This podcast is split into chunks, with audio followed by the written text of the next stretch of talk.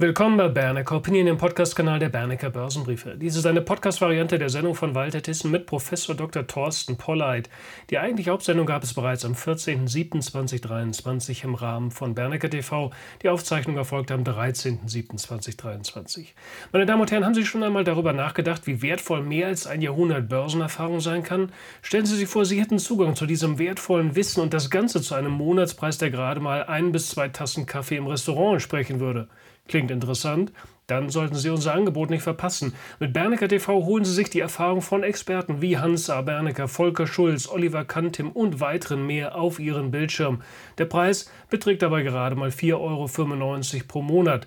Mit Bernecker TV erhalten Sie also einen ausgesprochen günstigen Zugang in die Welt der Bernecker Expertise. Also kommen Sie doch jetzt an Bord und holen Sie sich diesen Erfahrungsschatz an Ihre Seite. Schauen Sie doch mal auf der Produktseite vorbei www.bernecker.tv. Und jetzt eine gute Zeit Ihnen mit dieser Bernecker Opinion Podcast Episode. Meine Damen und Herren, droht uns eine deflationäre Delle. Das Thema Inflation ist ja immer noch recht prominent und präsent. Mein heutiger Gesprächspartner denkt allerdings schon weiter. Freuen Sie sich auf einen hochkarätigen externen Gast im Bernecker TV, nämlich Professor Dr. Thorsten Polleit, Autor diverser Bücher, Chefökonom bei Degussa Goldhandel und Honorarprofessor an der Universität Bayreuth. Starten wir ins Gespräch.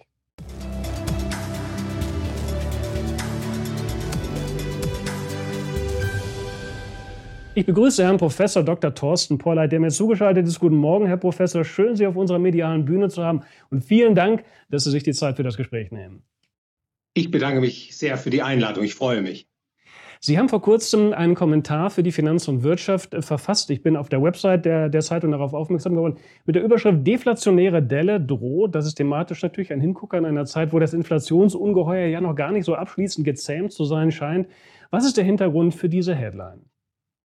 Ja, mir ist aufgefallen bei meinen Analysen, dass äh, die Geldmengen stark äh, im Wachstum nachlassen. Also beispielsweise in den Vereinigten Staaten von Amerika zeigt sich seit etwa Dezember 2022 ein Rückgang der Geldmenge M2. Das ist also das Bargeld und die äh, Kundeneinlagen, also die Private und auch Firmen bei US-Geschäftsbanken unterhalten. Und diese Geldmenge schrumpft jetzt mit etwa vier Prozent gegenüber dem Vorjahr. Und das ist eine Entwicklung, die hat es seit den frühen 1960er äh, Jahren nicht mehr gegeben. Und wir wissen aus der ökonomischen Theorie, wenn die Geldmenge zunimmt, dann steigen früher oder später auch die Güterpreise, steigen auch die Immobilienpreise und steigen auch die Aktienkurse. Wenn die Geldmenge schrumpft, passiert das Gegenteil. Dann kommt es dazu, dass die Güterpreise nachgeben. Das nennt man dann Preisdeflation. Und ich sehe, dass nicht nur in den Vereinigten Staaten von Amerika das Geldmengenwachstum sich verlangsamt hat beziehungsweise schrumpft. Auch hier im Euroraum lässt äh, die Geldvermehrung deutlich nach. Die Geldmenge M3 im Euroraum wächst derzeit nur noch mit etwa 1,9 Prozent. Die Geldmenge M1, also das sind die ganz liquiden Zahlungsmittel, äh, da ist eine Schrumpfung von 6,4 Prozent gegenüber dem Vorjahr festzustellen. Also kurzum, die ganze Entwicklung zeigt sich auch in der OECD. Und wenn die Geldmenge schrumpft, dann wird auch der Abwärtsdruck auf die Güterpreise zunehmen. Und deswegen auch mit einer Zeitverzögerung wird äh, auch die Inflation immer geringer werden. Und ich fürchte, dass beispielsweise hier im Euroraum in 2024 äh, eine negative Konsumgüterpreisinflation sichtbar werden wird. Ein interessanter Blickwinkel, aber ordnen wir das vielleicht noch so ein bisschen ein, wenn Sie von rückläufigen Geldmengenwachstum sprechen oder sogar Schrumpfung sprechen. Wie ist das im Kontext der letzten Jahre zu sehen? Wie hat sich die Geldmenge in den letzten Jahren entwickelt? Das ist ja im Grunde genommen auch schon eine relativ ungewöhnliche Entwicklung gewesen. Sie hätten jetzt schon den historischen Vergleich angestrengt, seit den 1960er Jahren, sagten Sie, glaube ich. Also wie hat sich die Geldmenge in den letzten Jahren entwickelt? Wie ist dabei die Schrumpfung jetzt zu sehen, äh, gerade auch wenn wir die USA und den Euro anschauen? Wie haben sich dort die Geldmengen entwickelt in den letzten Jahren? Ja, das ist eine interessante Frage. Und und ähm, wenn man die letzten Dekaden sich vor, an, äh, vor Augen führt, dann wird man erkennen, dass beispielsweise in den Vereinigten Staaten von Amerika die Geldmenge durchschnittlich um etwa sechs oder sieben Prozent pro Jahr zugenommen hat. Eine Schrumpfung ist so, so gesehen etwas sehr, sehr Ungewöhnliches. Und ähm, man muss natürlich äh, nach den Ursachen fragen, warum schrumpft eine Geldmenge? Und da zeigt sich äh, eine Reihe, zeigen sich eine Reihe von Faktoren. Äh, die Zinsanhebungen der amerikanischen Notenbank haben dazu beigetragen, äh, dass Bankkunden ihre kurzfristigen Einlagen umschichten in längerfristige Bankschuldverschreibungen beispielsweise. Und das führt rein definitorisch zu einem, zu einem Rückgang der Geldmenge. Aber insbesondere zeigt sich auch ein Nachlassen des Bankkreditwachstums. Man muss an dieser Stelle betonen, dass äh, die Bankkreditvergabe die Geldmenge erhöht. Es ist also nicht so in unserem heutigen ungedeckten Geldsystem, dass Banken vorhandene Ersparnisse weiterleiten zu Investoren. Nein, äh, durch Kreditvergabe wird die Geldmenge erhöht und flaut die Kreditvergabe ab. Dann wird auch entsprechend weniger Geld in Umlauf gebracht, beziehungsweise wenn Bankkunden beginnen, ihre Kredite zurückzuzahlen, dann schrumpft die Geldmenge. Und äh, zusammengenommen, denke ich, hier zeigen sich doch äh, deflationäre Effekte, äh, die jetzt vielleicht in den aktuellen äh, Konsumgüterpreiszahlen noch nicht zutage getreten sind, aber in ihrer Wirkung mit einer gewissen Zeitverzögerung werden sie in Erscheinung treten. Und das wird wahrscheinlich auch einen scharfen Kurswechsel in der Geldpolitik nach sich ziehen. Na, Haut von Notenbankern möchte man ja vielleicht dieser Tage nicht stecken. Bei den optisch ja teilweise immer noch recht hohen äh, Kernraten, ist es natürlich schon argumentativ ein, ein Spagat, jetzt auf die Geldmengenentwicklung äh, zu setzen und jetzt schon praktisch die, den Fuß von der Bremse zu nehmen, wenn man das überhaupt so sagen kann, bei der Realzinsentwicklung. Glauben Sie, trauen Sie den Notenbanken den Mut zu, jetzt schon da proaktiv äh, in Vorleistung zu gehen, sozusagen, auch wenn die Inflationsraten noch gar nicht so richtig in der Wohlfühlzone angekommen sind? Trauen Sie den Notenbanken zu, diesen Mut zu haben, nachdem ja vielleicht manche Notenbank so ein bisschen zu spät auch auf das Bremspedal gestiegen ist? Ja, da sprechen Sie eine ganz äh, wichtige Fragestellung an. Es ist natürlich so gewesen, dass ab etwa 2020, ähm, Januar, Februar, die Geldmengen äh, stark ausgeweitet wurden durch die Zentralbanken. Also in Amerika beispielsweise wurde die Geldmenge M2 um 40 Prozent ausgeweitet, im Euroraum und etwa 25 Prozent. Die Wirtschaften hatten aber keinen deutlichen Zuwachs in der Produktion. Und da ist ein gewaltiger Geldmengenüberhang entstanden, der dann diese Hochinflation verursacht hat. Ähm, und es ist natürlich jetzt so, äh, das äh, stellen Sie richtig in Ihrer Frage heraus, dass man äh, sehr bemüht ist, der Öffentlichkeit zu zeigen, man tut jetzt etwas gegen die Inflation und äh, man hebt den Zins an angesichts dieser erhöhten Inflationsrate. Allerdings muss man an der Stelle betonen, dass die laufende Inflation wenig oder gar keinen Zusammenhang hat mit der künftigen Inflation. Die künftige Inflation wird durch die Geldmengenentwicklung verursacht, maßgeblich getrieben. Und insofern machen die Zentralbanken derzeit eine Geldpolitik mit Blick in den Rückspiegel. Und ich befürchte, dass man den Zins schon zu stark angehoben hat oder noch stärker anheben wird und dass dadurch letztlich äh, die Konjunktur leiden wird und ich sagte bereits, wenn die äh, Konsumgüterpreisinflation stark nachgibt oder gar negativ wird, ähm, dann äh, wird eben umgelenkt. Und insofern äh, verbinde ich eben auch meine Einschätzung über die künftige Inflationsentwicklung mit einem geldpolitischen Kurswechsel. Die Zinsen werden nicht lange auf den erhöhten Niveaus bleiben. Meine Damen und Herren, haben Sie schon mal darüber nachgedacht, wie wertvoll mehr als 100 Jahre Börsenerfahrung sein können? Stellen Sie sich vor, Sie hätten Zugang zu diesem wertvollen Wissen und das Ganze zu einem Monatspreis, der gerade mal ein bis zwei Tassen Kaffee im Restaurant sprechen würde. Klingt interessant? Dann sollten Sie unser Angebot nicht verpassen. Bernecker TV. Holen Sie sich die Erfahrung von Experten wie Hansa Bernecker, Volker Schulz, Oliver Kantem und weiteren mehr auf Ihren Bildschirm. Der Preis beträgt dabei gerade mal 4,95 Euro pro Monat. Mit Bernecker TV erhalten Sie also einen ausgesprochen günstigen Zugang in die Welt der Bernecker Expertise. Also schlagen Sie zu, kommen Sie doch jetzt an Bord, holen Sie sich diesen Erfahrungsschatz an Ihre Seite. Für weitere Informationen schauen Sie doch einfach mal auf die Seite www.bernecker.tv. Zurück zum Gespräch.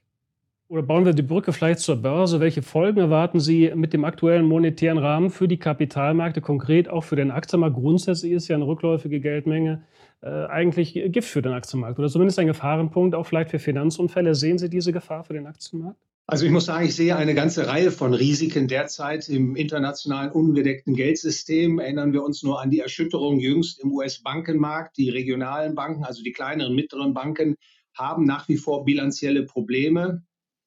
Ich denke auch, dass die allgemeine Wirtschaftspolitik, die dies und jenseits des Atlantiks äh, verfolgt wird, negativ ist für Wirtschaftswachstum und auch negativ ist für Unternehmensgewinne. Ähm, Sie haben vollkommen recht, wenn die Bankkreditvergabe weiter äh, sich abschwächt oder gar negativ wird, die Geldmenge nicht mehr stark wächst bzw. schrumpft, dann ist das insgesamt äh, schlecht für die Börsen, ist es schlecht für die Immobilienmärkte. Allerdings, und das sagte ich ja eben bereits schon, erwarte ich, dass ein geldpolitischer Kurswechsel erfolgt, noch in diesem Jahr. Ich kann mir sehr gut vorstellen, dass die amerikanische Zentralbank noch im laufenden Jahr beginnt, die Zinsen wieder zu senken.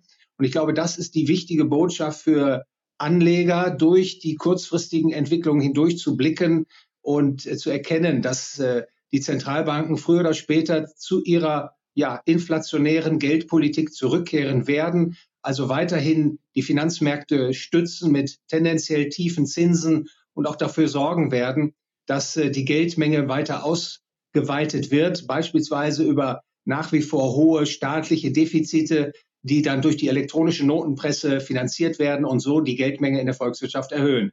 Also insofern bin ich nach wie vor positiv gestimmt für die Aktienmarktentwicklung in den nächsten Quartalen.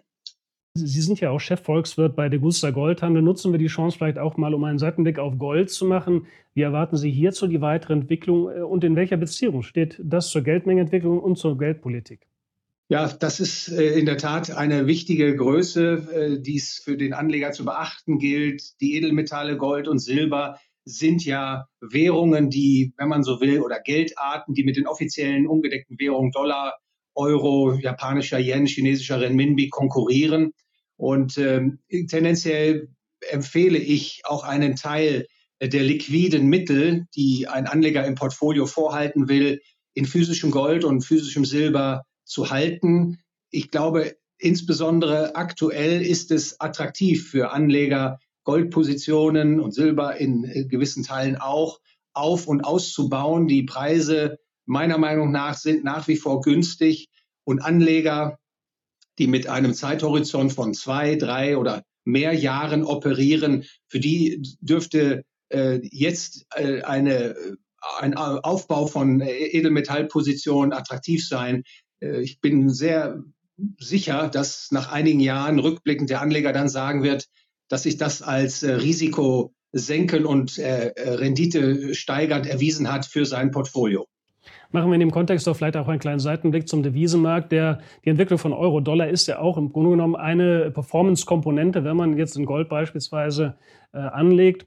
Oder zumindest kann es ein Einflussfaktor sein. Glauben Sie, dass die Euro-Entwicklung und das Verhältnis von Euro zu Dollar eher ein Rückenwind ist für den Euro-Anleger in Gold oder eher ein Gegenwind wird? Also grundsätzlich, ich sagte bereits, wenn man Anleger ist mit einem äh, Anlagehorizont von zwei, drei oder mehr Jahren, dann würde ich sagen, spielt das im Grunde kaum eine Rolle, denn was sich beobachten lässt, ist, dass das Gold, äh, zumindest war das in den letzten Jahrzehnten so, gegenüber allen Währungen aufgewertet hat. Im Zeitablauf also deutlich sich verteuert hat in Dollar, in Euro, in japanischen Yen, in Schweizer Franken, das kann in der einen oder anderen Währung mal schneller äh, sich vollziehen oder äh, mehr Zeit benötigen. Aber im Zeitablauf wertet äh, das Gold eben auf gegenüber den offiziellen ungedeckten Währungen. Und ich befürchte, dass das eben auch künftig so sein wird, weil ich sage, wir sprachen ja da bereits drüber, die Zentralbanken sehr wahrscheinlich wieder die Geldschleusen öffnen bei der nächsten Krise, bei der nächsten Bedrängnis wird man wieder die elektronische Notenpresse anwerfen. Und das ist letztlich das, was äh, den Goldpreis in die Höhe treibt gegenüber den äh, ungedeckten Währungen. Also insofern sollte der Anleger sich nicht zu viele Gedanken machen, wo in der kurzen Frist Dollar, Euro, äh, äh Dollar, japanischer Yen sich entwickelt. Herr Professor, wenn man Sie und Ihre Meinung weiter verfolgen möchte, wo kann man dann am besten hinschauen?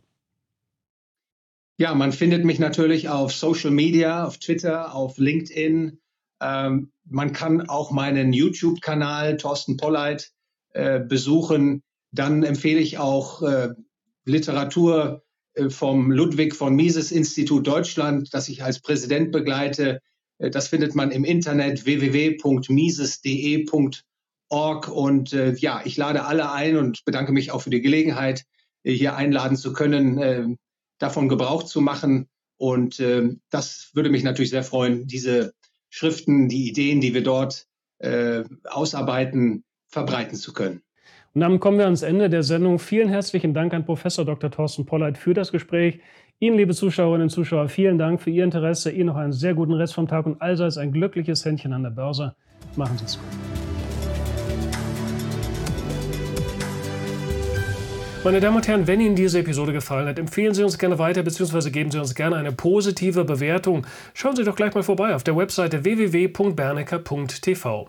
Ihnen noch einen richtig guten Rest vom Tag. Machen Sie es gut. Bitte beachten Sie die nachfolgenden rechtlichen Hinweise. Die Veröffentlichungen werden von der Hansa Bernecker Börsenbriefe GmbH erstellt. Sie dienen ausschließlich der Information und sind kein Ersatz für eine klassische Anlageberatung. Mit den Veröffentlichungen wird weder ein Angebot zum Verkauf, Kauf oder zur Zeichnung eines Wertpapiers oder Anlagetitels unterbreitet. Die in den Veröffentlichungen enthaltenen Informationen und Einschätzungen zu den Wertpapieren stellen keine Empfehlung dar, sich in den beschriebenen Wertpapieren zu engagieren. Die in den Veröffentlichungen gegebenen Informationen beruhen auf Quellen, die wir für zuverlässig erachten, jedoch keiner neutralen Prüfung unterzogen haben.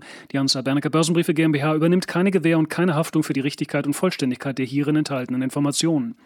Die in den Veröffentlichungen vertretenen Meinungen stellen ausschließlich die Auffassungen der Autoren, Redakteure bzw. Interviewgäste dar und können sich jederzeit ändern. Solche Meinungsäußerungen bzw. Änderungen müssen nicht veröffentlicht werden. Technische Analysen geben ebenfalls ausschließlich die Meinung der Redakteure bzw. Interviewgäste wieder und ersetzen keine individuelle Anlageberatung. Es ist nicht ausgeschlossen, dass Mitarbeiter oder Interviewgäste in Aktien oder sonstigen Anlageinstrumenten, die besprochen werden, selber investiert sind. Die vergangene Entwicklung besprochener Wertpapiere und Anlageinstrumente ist nicht notwendigerweise maßgeblich für die künftige Performance. Der Wert jedes Investments kann sowohl sinken als auch steigen und Anleger erhalten möglicherweise nicht den investierten Gesamtbetrag zurück. Im Einzelfall kann auch ein Totalverlust nicht ausgeschlossen werden. Auch könnten Veränderungen von Devisenkursen negative Wirkung auf Wert, Kurs oder Gewinn von Investments haben. Bei Investments, für die es keinen anerkannten Markt gibt, könnten Investoren außerdem Schwierigkeiten haben, diese zu veräußern oder zuverlässige Informationen über den Wert oder das Ausmaß des Risikos, dem ein Investment unterliegt, zu erhalten. Die Veröffentlichungen dürfen weder vollständig noch teilweise nachgedruckt oder in ein Informationssystem übertragen oder auf irgendeine Weise gespeichert werden, außer im Falle der vorherigen schriftlichen Genehmigung durch die Hansa Bernecker Börsenbriefe GmbH. Die Weiterleitung der Veröffentlichungen ist untersagt, davon ausgenommen sind Videoinhalte, die wir selbst über Social-Media-Kanäle, zum Beispiel YouTube, Facebook etc. veröffentlichen. Die Informationen in den Publikationen richten sich nur an Personen, denen nach dem für sie geltenden Recht entsprechende Informationen zur Verfügung gestellt werden dürfen. Insbesondere richten sie sich nicht an Bürger der USA sowie an Personen, die in den USA oder in einem ihrer Territorien, Besitzungen oder sonstigen Gebieten, die der Gerichtshoheit der USA unterstehen, wohnhaft sind oder dort ihren gewöhnlichen Aufenthalt haben. The information contained on this media content, newsletter, or video is intended solely for persons who may lawfully receive such information under applicable laws. And in particular, it is not directed at U.S. citizens and persons resident or ordinarily resident in the USA, its territories, possessions, or other areas subject to the jurisdiction of the USA.